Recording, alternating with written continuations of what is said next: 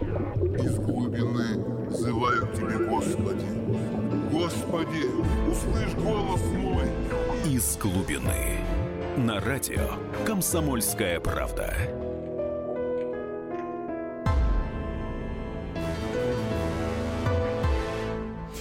Студии публицист Дмитрий Альшанский. Дмитрий, добрый вечер. Добрый вечер. Да, я Елена Фонина. И я сразу напомню нашим радиослушателям, что э, сегодня, безусловно, мы с Дмитрием обсудим и тему американских выборов. Мы уже с Еленой тут спорим да, еще до да, начала да. программы. Да, мы уже столкнулись здесь, правда, не в эфире, да, а мы за начали, рамками. мы начали спорить, на самом деле, про то, как э, вот э, является ли более, более развитой, более честной американская система выборов по отношению к нашей. Я горячо отстаивал мысль, что, конечно, является. При том, что я совершенно не уверен, в отличие от наших либералов, что нужно немедленно пытаться применять ее опыт к нашей, вот прямо сию секунду, я в этом не уверен. Но, тем не менее, я так считаю. Дмитрий, а, а бога ради, давайте мы сейчас вот э, перенесемся, э, ну, может быть, может быть, э, в будущее России, где действительно американская выборная система становится реальностью. Да, вот я как даже могу это описать, будет устроено? Да, я давайте. могу описать. Угу. Например, да, у нас были бы условные демократы, которые бы стали из кого? Они бы стали, во-первых, очень понятно, из жителей мегаполисов, по большей части, из как бы всякого такого буржуазного нашего клерка, московского, питерского, из бизнеса, из э, каких-то таких вот людей, да, успешных, да, и при этом, помимо мегаполисов, они бы состояли из национальных э, меньшинств, естественно, как, как и, так сказать, естественно, демократы в Америке. А наши республиканцы, понятно, состояли бы из русской провинции, конечно же, да. Просто другое дело, что у нас, конечно, в данный момент бы э, ситуация была бы не такой, как там, в том смысле, что у них это более-менее на равных, 50 на 50. У нас бы это было скорее, может быть, 80 на 20. Но жизнь развивается, это могло бы и меняться, да?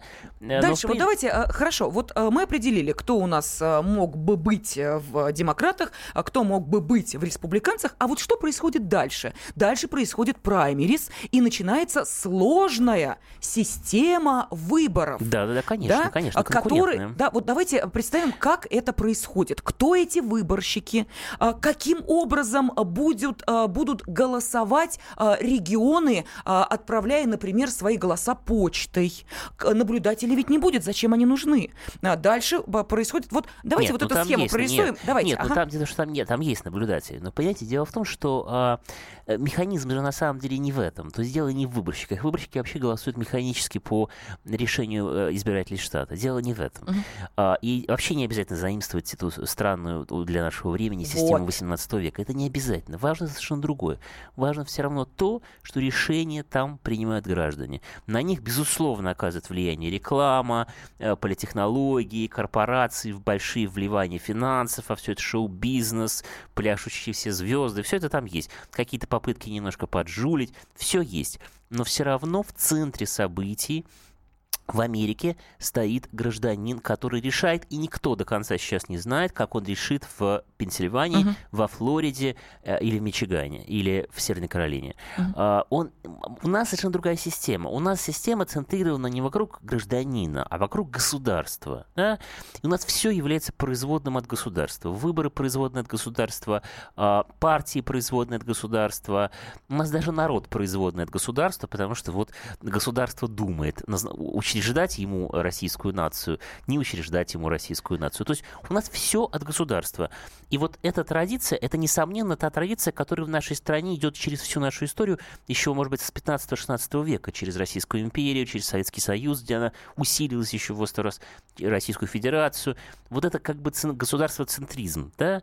И в, а у них нет государства-центризма, понимаете? У них там, например, ну я приведу там, странный пример, у них, скажем, нет Министерства культуры понимаете, вот в, в Америке, да, у них, не, они не занимаются распределением к вопросу об этих скандалах вечных, там, Мединский, Райкин, там, 5-10, да, у них нет гос- идеи государственного распределения культуры, то есть дотации культуры и, и назначения, соответственно, культурных, так сказать, э, мастеров культуры, да, как э, в Советском Союзе говорили, да, и так во всем, понимаете, то есть у них ситуация не, не центрирована, Лондона. Понимаете? Да бог бы с ними, это их страна. Что мы пытаемся все время перетащить э, какие-то чужие выборы, э, Нет, чужие э, отсутствие или присутствие том, определенных... Это, не есть, это не есть особенность Америки. Это есть вообще особенность всего как бы э, первого мира, на самом да деле. Ладно. Да? А Абсолютно. в Китае есть министерство, и ничего, Китай, страна как-то э, процветает Китай, себе. Китай существует...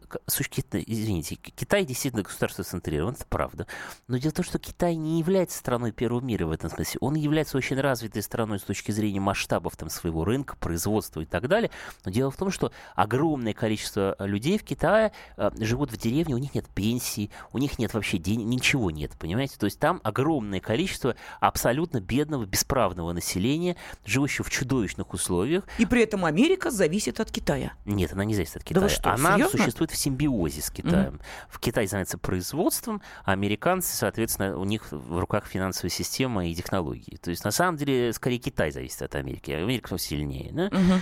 Но это не американская, это не американская система, это, это буржуазная система, это так сказать, буржуазная, демократическая, как говорили в марксистских, учеб, марксистских учебниках, национальная система, которая есть везде, в Финляндии, в Норвегии, в Польше, понимаете, везде она есть на самом деле.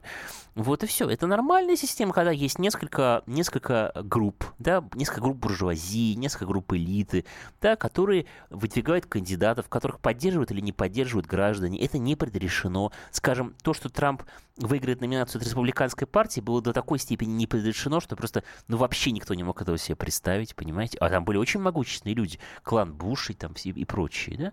Тем не менее, понимаете? Конечно, это правильно, но другое дело, что у нас, э, понимаете, просто механически заимствовать эту систему без наличия того базиса, экономического, социального базиса, который есть в западном мире, то есть вот этого крепкого гражданина-обывателя, который сам определяет свою судьбу без государства, прежде всего, да, или с минимальным участием государства. Без этого это бессмысленно. Ну, подождите, Дмитрий, о каком минимальном участии государства вы говорите сейчас на этих выборах? А, когда мы видим, что а, и, собственно, журналисты, и финансисты, и прочие, прочие, прочие уже выбрали выбрали себе президента и активно это транслировали. Нет, это О не каком так. неза... Нет, да, это хорошо, не почему? Это, это не, так? Это хорошо. не так, это не так, потому что, потому что это все равно, понимаете, так сказать, Трамп, да, Трамп находится в сложной ситуации, и большая часть элиты, несомненно, поддерживает Клинтон.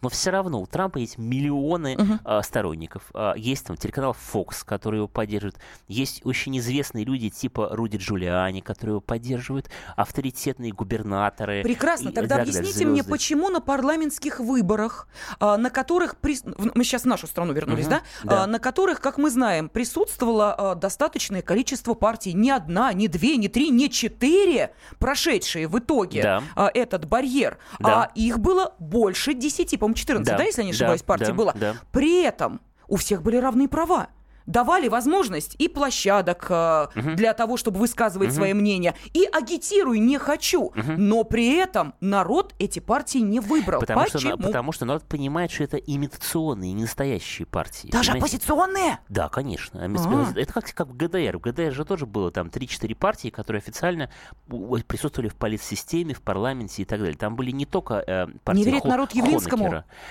Понимаете, ну понятно же, что все эти партии, э, так сказать, Явлинского, Жириновского, Зюганова, Миронова, это партии, с которыми работает администрация. Да? То есть это партии системы. Они все распределены так, как удобно системе. Она в, внутрь этого круга может кого-то пустить, может не пустить.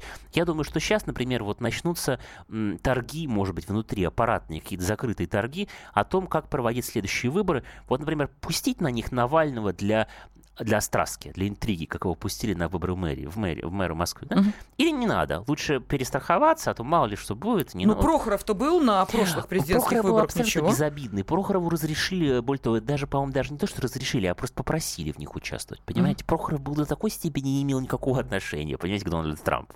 Трамп это же амбициозный человек, который хочет власти, понимаете, он харизматик. Что, ну давайте Жириновского в президенты. Нет, Жирин, опять же, Жириновский а, да, он не же, по этой да. части. Нет, понимаете, нас абсолютно имитационная система. Для начала, ну, возьмите, скажем, коммунистов, ну, к примеру, да, Зюганов выдвигался в президенты 20 лет назад. Понимаете, 20 лет назад. Можем себе представить, что Боб Доул, который был в 96-м году кандидатом, до сих пор избирался бы в президенты США. По-прежнему. Но Хиллари идут, Клинтон понимаете? тоже имеет такую, она... извините меня, историю, э, что э, «мама, не горюй», и даме она, уже она гораздо она больше выдвигала, 60 лет. Она не выдвигалась в качестве и кандидата выигравшего праймерис. У нее муж уже побывал. А почему тут муж? Ну, Слушайте, Причем тут муж? То есть вы это разные сказать, люди. Что, а ну да, действительно, это разные люди, совершенно друг к другу никакого отношения не имеющие. Через две минуты продолжим.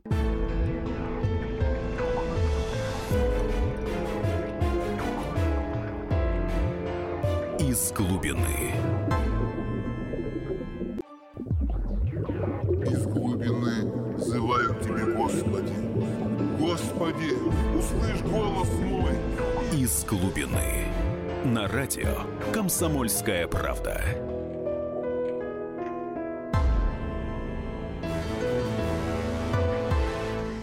Публицист Дмитрий Альшанский э, в течение этого часа в студии, и мы уже довольно так активно с Дмитрием поспорили. Да, вот в частности я говорил Елене, да, потому что интересные вещи, которые мы иногда вне микрофона говорим, что вот если бы, если бы американская политика была устроена как наша, по принципу, ну, все предсказуемо, все давно решили за нас, без нас, пятое, десятое, то, понимаете, а, никогда бы Джимми Картер не был вынужден уйти, проиграв выборы Рональду Рейгану, будучи действующим президентом. И Джордж Буш-старший, будучи действующим президентом США, не был бы вынужден уйти, проиграв неожиданно неожиданно молодому губернатору Канзаса Биллу Клинтону. Понимаете? А что то меняет есть... то, что сменяется два клана? Вот что э, и, понятен, Потому что за этими, или кланами или стоят, за этими кланами стоят большие группы элит, большие группы буржуазии, большие группы людей, которые занимаются госслужбой, корпора- корпорациями, бизнесом, всем на свете, да, которые имеют разные взгляды на все, да, разные взгляды на налогообложение, на внешнюю политику, на сотрудничество Америки с теми или иными государствами, на вопросы политкорректности, иммиграции, ну, на все основные проблемы, понимаете?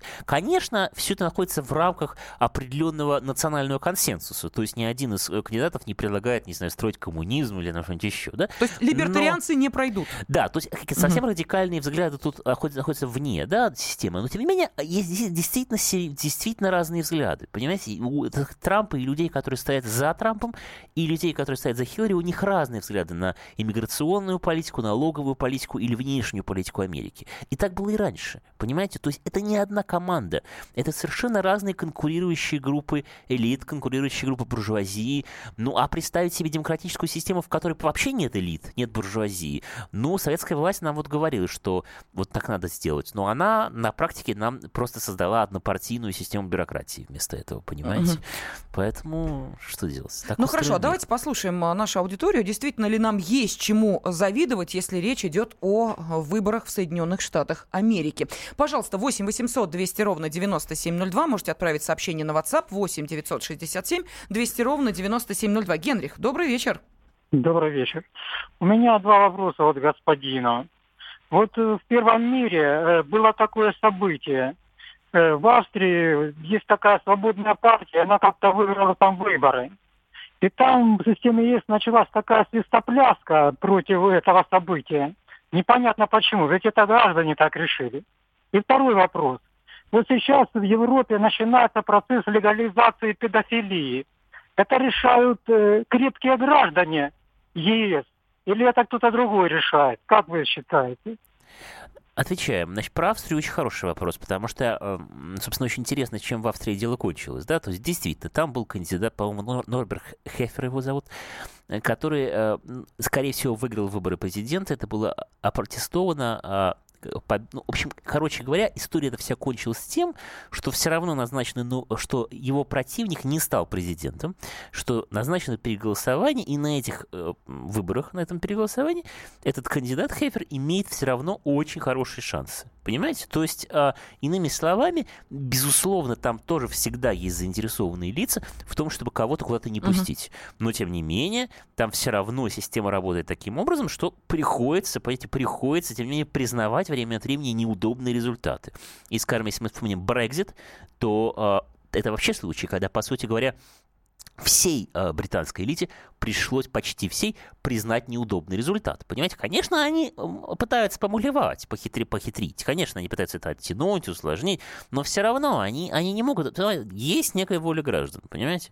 Что касается педофилии, то это чушь. Не надо верить, потому что это чушь, никто никакую педофилию не легализует, там очень жесткие наказания за все за это, большие тюремные сроки, это абсолютно ерунда. Да, ну я зачитаю сообщение. В половине штатов выборщики не обязаны голосовать, так как проголосовало Нет, население штата. Вот Нет, я зачитываю, неправда, Дим. Да. Население выбирает людей, которым доверяет выбрать президента, и теоретически выборщики могут проголосовать так, как Но ну, будет выгодно определенному кругу английск, Английская королева тоже теоретически может сказать, что вы знаете... Нет, говорят буду... на законных основаниях. Ну, ну знаете, так сказать, нет, это все чушь. Не, конечно, никакие выборщики не, не могут голосовать не так, как им... То есть, ну, опять же, понимаете, если вдруг начнется такое сумасшествие, что выборщики попытаются голосовать, э, значит, не так, как решил штат, ну, будет массовый бунт, и будут другие выборщики. То есть, ну, это, знаете, там воля граждан все равно работает. Это не значит, что она работает идеально. Понимаете, это не так. Конечно, там разное начальство пытается, безусловно, как-то хитрить несомненно. Но, тем не менее, понимаете, ну, я говорю, вот само выдвижение Трампа кандидатом мы увидели, как это бывает. Понимаете, когда абсолютно вся как бы правая республиканская элита США была против Трампа.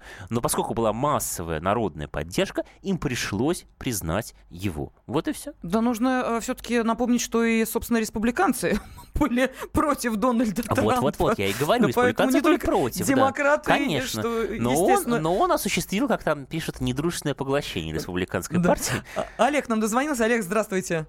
Добрый вечер. Добрый вечер. Добрый вечер. Дмитрий, вы знаете, я вот не пророк, э, но еще год назад, когда только начиналась предвыборная гонка, я сразу сказал, что будет Хиллари Клинтон. Это очень легко обосновать, господа. Во-первых, она смотрящая за Обамой от демократической партии. И еще есть любопытная фотография 96 -го года на рождественской елке по случаю избрания Клинтона а, в Белом доме. И там а, Клинтон в объятиях, извините, в дружеской обстановке Жорж Кабрера. Это крупнейший поставщик кокаина по всей Америке, извините, господа. И плюс еще не окон американский. Там Дзержинский, там Олбрайт и прочие, Киссинджеры – так что тут без проблем, господа. Тут уже все решено давно. Понятно, спасибо. Да, то есть э, Дмитрий идеализирует, да, обстановку? Ну, наш народ, это вот очень, на самом деле, не только наш, да, разный народ вообще очень любит конспирологию. Очень любит конспирологию. Летающие тарелки, Ротшильды, Рокфеллеры, э, все на свете, все решено, все предрешено, понимаете? Если бы так было, я вам скажу, мировая история вообще бы никогда не развивалась. То есть вот как сидела бы, в, то есть в Америке бы был британский король uh-huh. в этом случае, понимаете? Потому что, ну, а зачем какие-то... Все же решено, понимаете? Британский король решил, понимаете? Он был сильный человек, влиятельный, понимаете? Что же это Америка образовалась вдруг против воли британского короля? Ну и так далее. Дмитрий, ну вот смотрите, я сейчас э, специально такую паузу небольшую взяла для того, чтобы понять, что это за код э, телефонный, э, потому что пришло сообщение на WhatsApp. Это США, Вашингтон, штат Вашингтон. Оттуда нам прислали следующее сообщение. Вот сейчас я его зачитаю. Выборы в Америке – это шоу. Уже решено, кто будет президентом, а выборы – это пыль в глаза. Ну, вот, вот, вот, вот. Вот, ну, я говорю, людям нравится конспирология. На самом ну, деле нет никакой. Нью-Йорк. Не, ну какая разница? Что вы То есть, простите, штат Вашингтон, да, ну извините, что? да, Ну и Америка. что? Это ни о чем не говорит совершенно. Ну и что, какая разница? Там тоже есть масса конспирологов, все на свете, тем более и русскоязычных, и англоязычных, каких хотите, понимаете? Нет, просто людям нравится этот стиль мышления. На самом деле, конечно же, нет. Конечно же, никто до конца этого не знает. У Клинтона больше шансов, несомненно, но все равно э, интрига очень серьезная. Угу. А, следующий телефонный звонок. Пожалуйста, э, как вы считаете, есть ли нам чему позавидовать, если речь идет об американских выборах. Сергей, здравствуйте. Добрый вечер. Добрый вечер. Вы знаете, тут, конечно, более прослеживается состязательность в американских выборах. Но вы знаете, по-моему, они не открывают главную суть, как Америка будет решать проблему гигантского внутреннего долга. Он, по-моему, уже 20 триллионов и насколько они будут зависимы от крупных кредиторов, как Китай и Саудовская Аравия. Вот, вот. Я не стала приводить этот аргумент. Думаю, кто-то из наших радиослушателей обязательно об этом вспомнит, о государственном долге Соединенных Штатов Америки и об определенной финансовой э, зависимости. И, или это вымышленная зависимость? Нет, Дмитрий? я думаю, что нет. Понимаете, до тех пор, пока есть политическая и военная гегемония, пока они печатают доллары, это совершенно не имеет значения. Хорошо, тогда наши радиослушатели э, и другой аргумент вам приводят по поводу честности выборов э, и, э, и э, их непредсказуемости. Александр пишет, уже было, когда выборщики голосовали за другого кандидата. А, то же самое напоминает нам и еще один наш радиослушатель. Были случаи, когда большинство населения голосовало за одного, а выбирали в итоге другого. Нет, это не поэтому было. Они не понимают. Дело в том, что это было, э, это было по-другому. Это было про то, что в абсолютных значениях побеждал не тот кандидат, которого побеждал по выборщикам в Штатах. Да? То есть там считаются Штаты по отдельности. И поэтому возможна ситуация, при которой, если вы в густонаселенной Калифорнии побеждаете с разгромным счетом, понимаете, то у вас, или там в другом каком-то штате, да, то получается, то что, вы, что у вас как бы на миллион человек по всей Америке больше. Но угу. на самом деле вы проиграли, потому что вы не собрали достаточную коалицию разных штатов, понимаете, чтобы набрать голоса выборщиков. Поэтому это не так. Но я о другом хочу сказать. Я хочу сказать, что, конечно, наши люди что не понимают, да, насколько им на самом деле выгодно вот такая система, понимаете, демократическая система, демократическая состязательная система национальная, а не государственная бюрократическая. Потому что те, потому что те решения, которые э, нужно было бы принять и которые выгодны, выгодны почти всей стране, сейчас принять нельзя. Вот я продолжу после паузы. Хорошо, у нас сейчас э, небольшой перерыв на новости середины часа. Наверняка там будет э, информация и о выборах в Соединенных Штатах Америки. Э, ну, естественно, реклама. После этого мы к вам возвращаемся.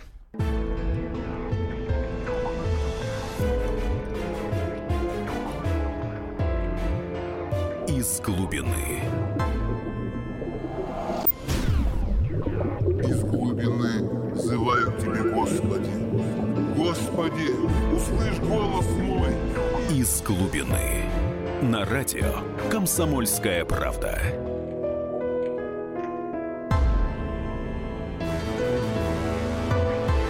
Студии публицист Дмитрий Альшанский.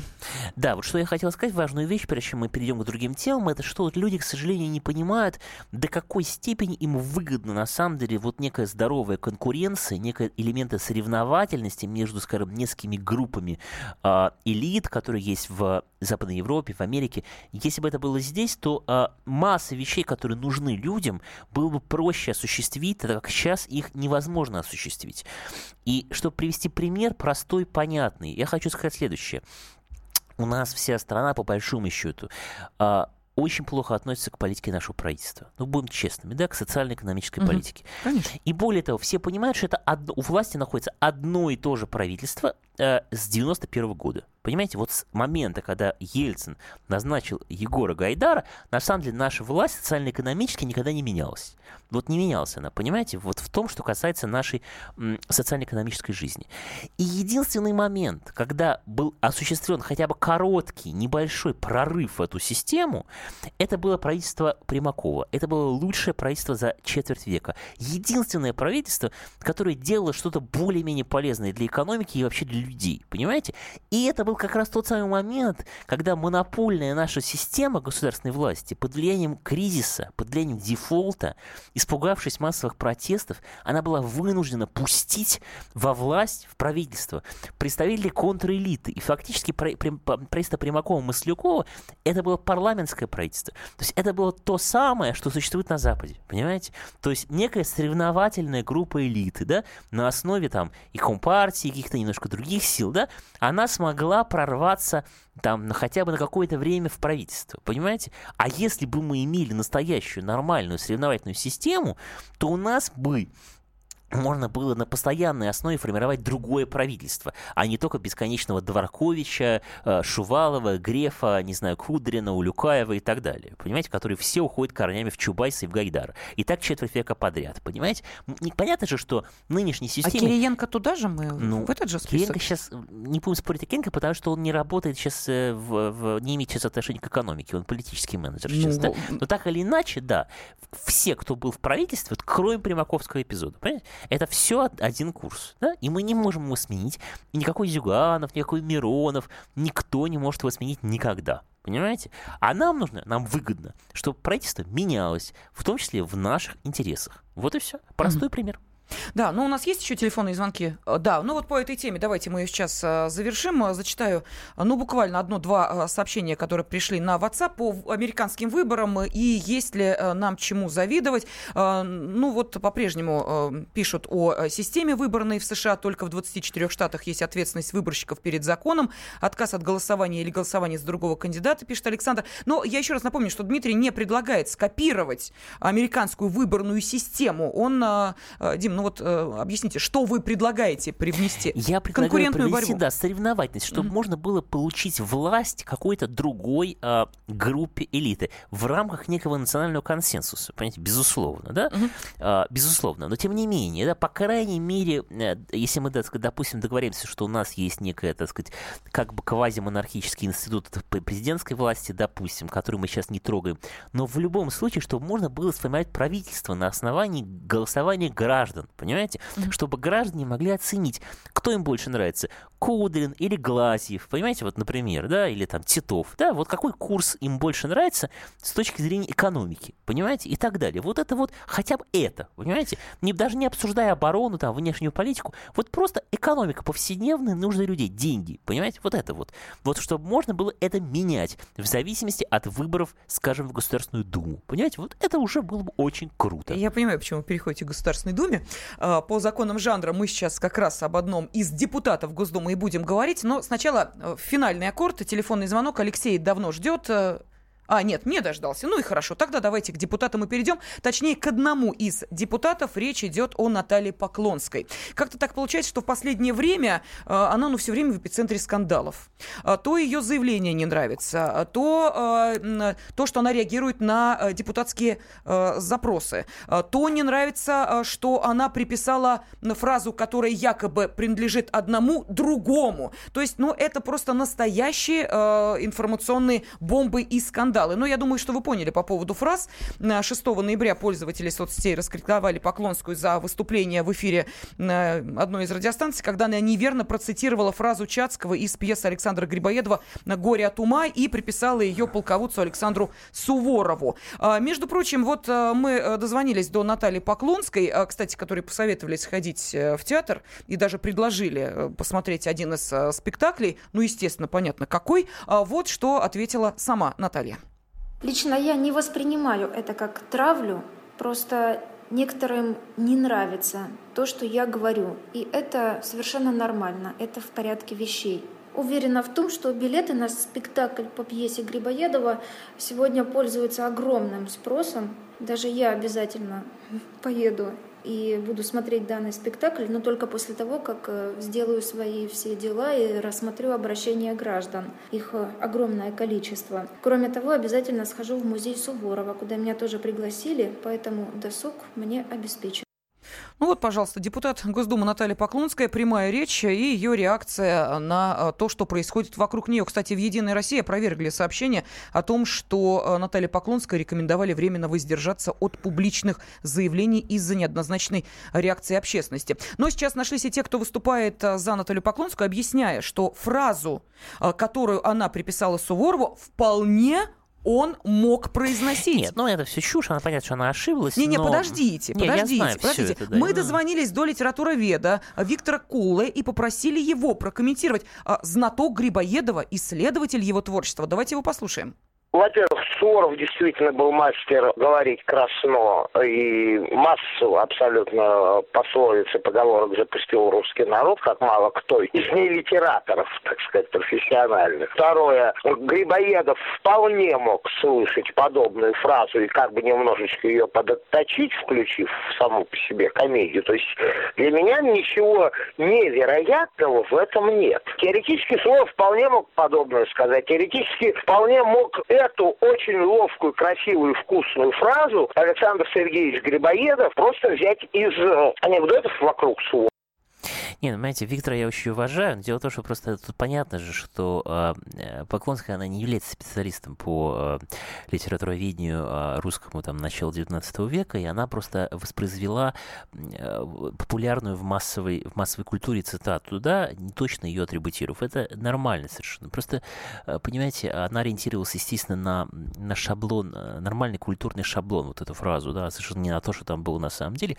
Неважно, да, но э, я не считаю большой проблемой, что она ошиблась. Конечно, ее травят, ее мочат, целенаправленно мочат, да, это, несомненно, это видно, потому что запустили это специально, но, а, но ей, с другой стороны, надо быть внимательнее, понимаете, осторожнее, ей надо может быть, поработать с э, каким-то консультантом немножечко, да, ну, то есть как-то ей нужно поднатаскаться для э, э, такой постоянной публичной деятельности, все-таки она ей раньше не занималась, она занималась другой работой, вот, но в целом она мне очень симпатична, то есть мне, конечно, не нравится вот эта вся травля, и более того, я не считаю, что нужно измерять, мне вообще не нравится популярное в, вот, э, вы критиковали демократию сейчас в первой части нашего эфира, вот теперь я немножко покритикую демократию, что одной из негативных сторон вот этой вот массовой э, электоральной либеральной демократии является то, и то, чего нет как раз вот в разных таких жестких иерархических обществах, там, где монархия, где, так сказать, диктатура, там, пятое-десятое, да, это то, что большое влияние на избирателя имеет всякая чепуха, конечно.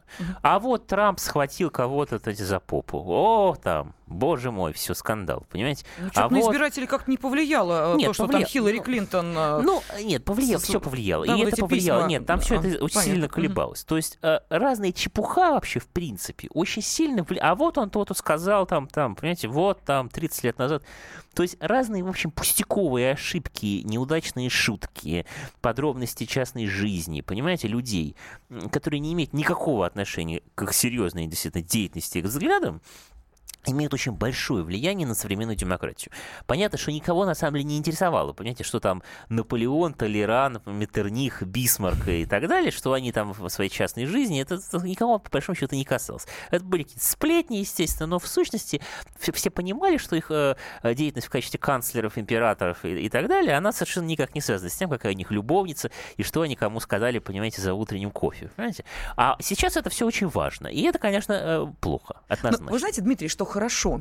А что сейчас по запросам в интернете набиваешь вот это вот э, «служить бы рад», и тут же сразу выскакивает «прислуживаться тошно, кто сказал».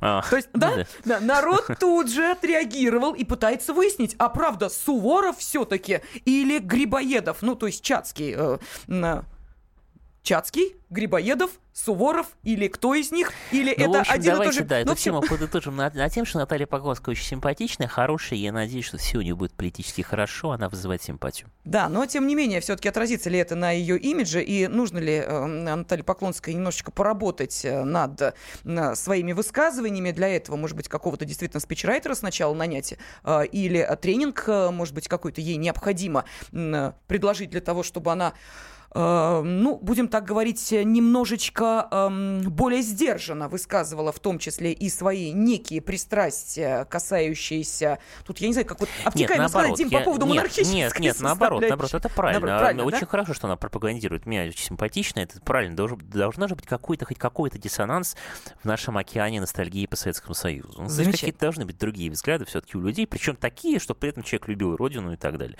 Да, не только, что у нас есть ностальгия по Советскому Союзу, еще есть наша либеральная интеллигенция, больше никого. Ну, у нас есть и телефонные звонки. Давайте сейчас э, выслушаем Александра. Александр, здравствуйте. Здравствуйте. Да не надо Поклонской никаких, никаких этих там межмейкеров там или еще чего-то. Угу. Она должна быть самой собой. В этом ее и ценность. И вот как господин Альшанский тут порекомендовал это, она женщина, она должна быть самой, сама собой. И вот только этим она и цена. А Понятно. Чтобы не перемололи ее жернова, будем так говорить, э, депутатской популярности и того, что за каждым, ну, за многими словами, депутата э, тут же э, следуют комментарии журналистов и общественности, пусть Наталья Поклонская остается с собой, считает наши радиослушатели. Или все-таки за словами следить надо? Как вы считаете? Пожалуйста, жду ваших сообщений на WhatsApp 8 967 200 ровно 9702.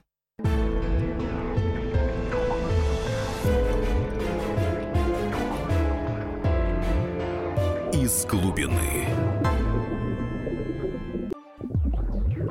Из глубины взываю к Тебе, Господи. Господи, услышь голос мой. Из глубины. На радио «Комсомольская правда».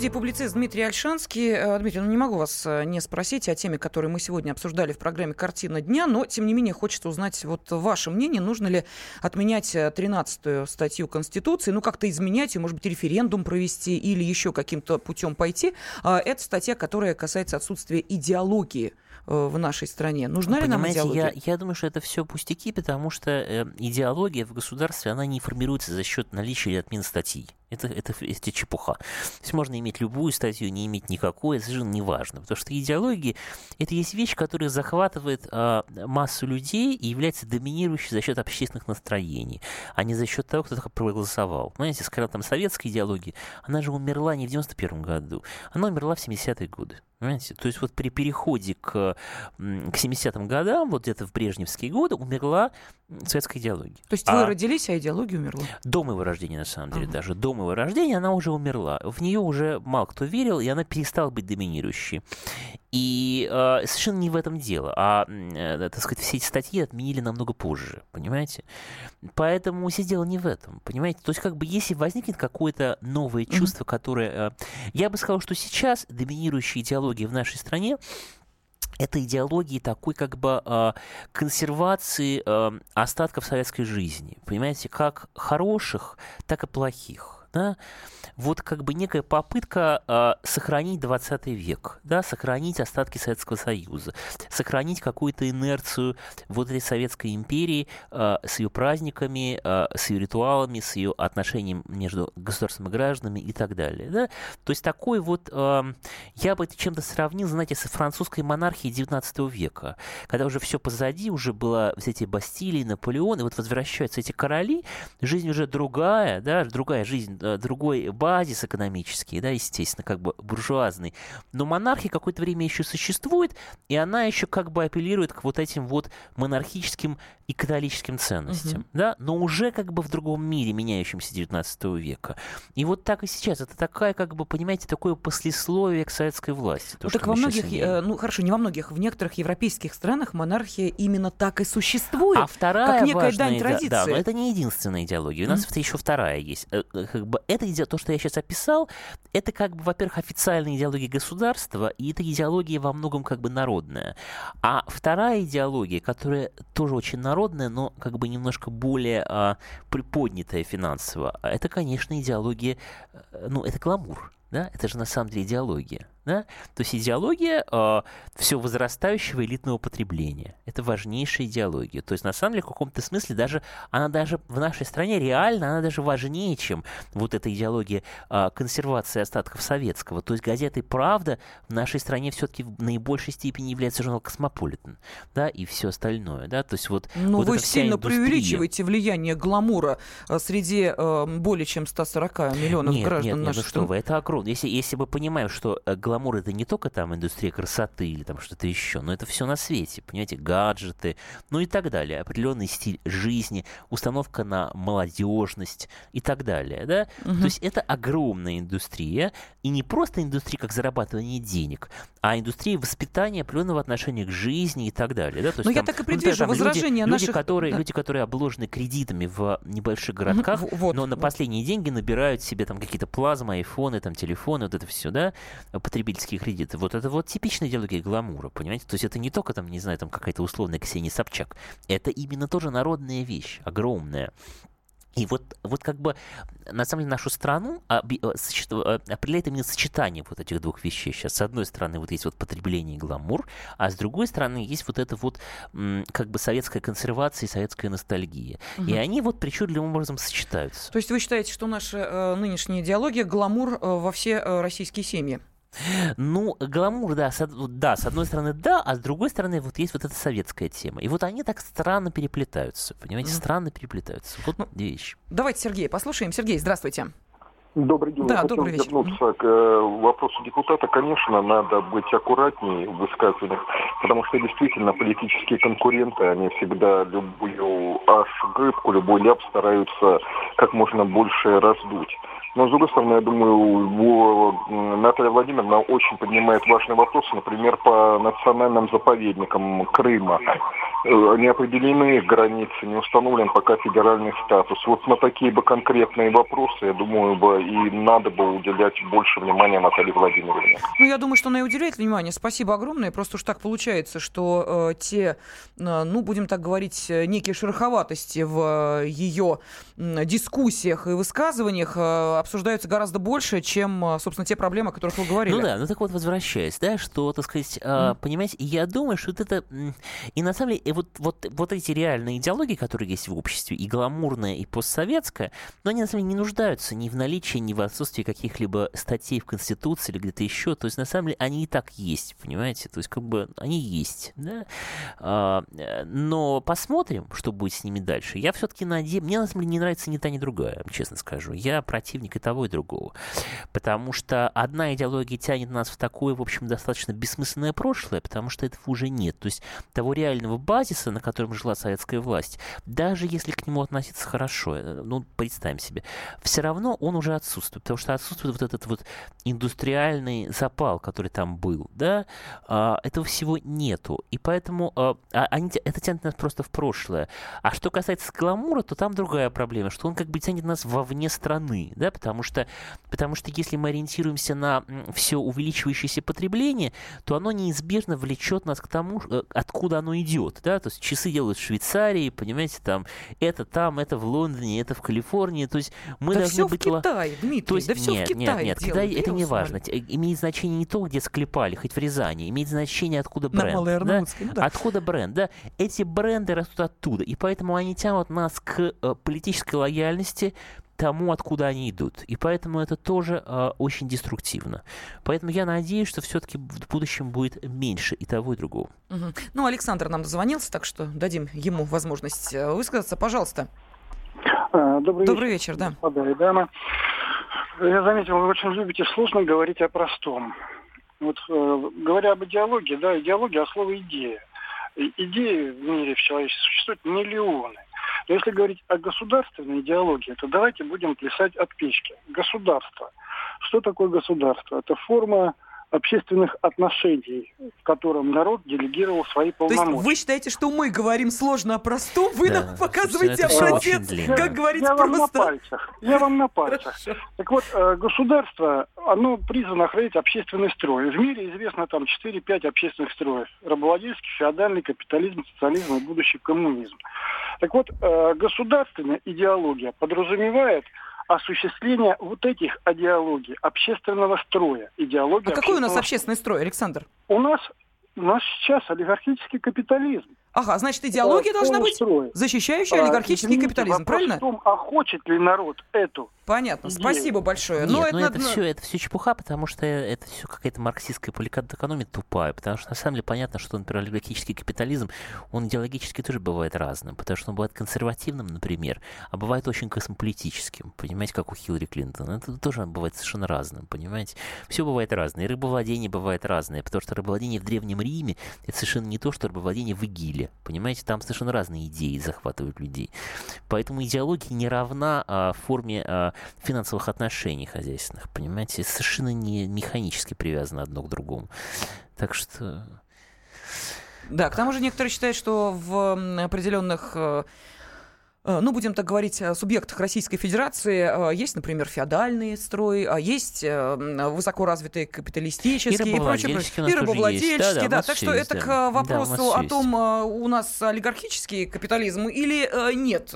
Страна большая, как мы понимаем, регионов много. В общем, тут, ну, поди-ка пойми, под какой собственно, э, эгидой мы сейчас живем под какой э, шапкой идеологической. Э, ну, а как вам кажется, Дмитрий, вообще, если бы этот вопрос об изменении статьи в Конституции вынесли на референдум, то вот можно предположить, каков был бы итог?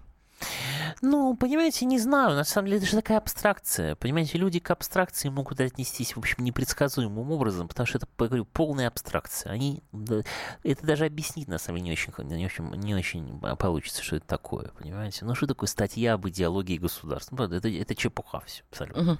Когда появится какая-то новая идеология, ну, мы все это поймем сразу, почувствуем. И, э, а если сейчас они что угодно могут напринимать, это просто для своего удовольствия. Это ничего не изменит, понимаете? Так что я в этом смысле призываю вообще не, даже не обращать на это внимания никакого. Угу. Ну и на то, что нам предлагают э, и новые праздники устанавливать э, и прочее, э, тоже, в общем, внимания не обращаем. Ну, тоже, понимаете, мы же видим, что реально, а что нет. Бессмертный полк — это реально. Да? А День России, там какой-то вот это все 12 июня и 4 ноября — это фейк. Понимаете, вот есть реально. То есть вещи. День верности присяги, который предложили, в том числе инициировали это все не это более все чем... пока фейк, пока фейк. Вот бессмертный полк реальный праздник, понимаете, настоящий народный праздник, мощный. Это мы видим, понимаете, видим. Это настоящий день, день нации, понимаете. Mm-hmm. А пока все, вот это все фейк. Ну что ж, спасибо. Публицист Дмитрий Альшанский в течение этого часа был в студии.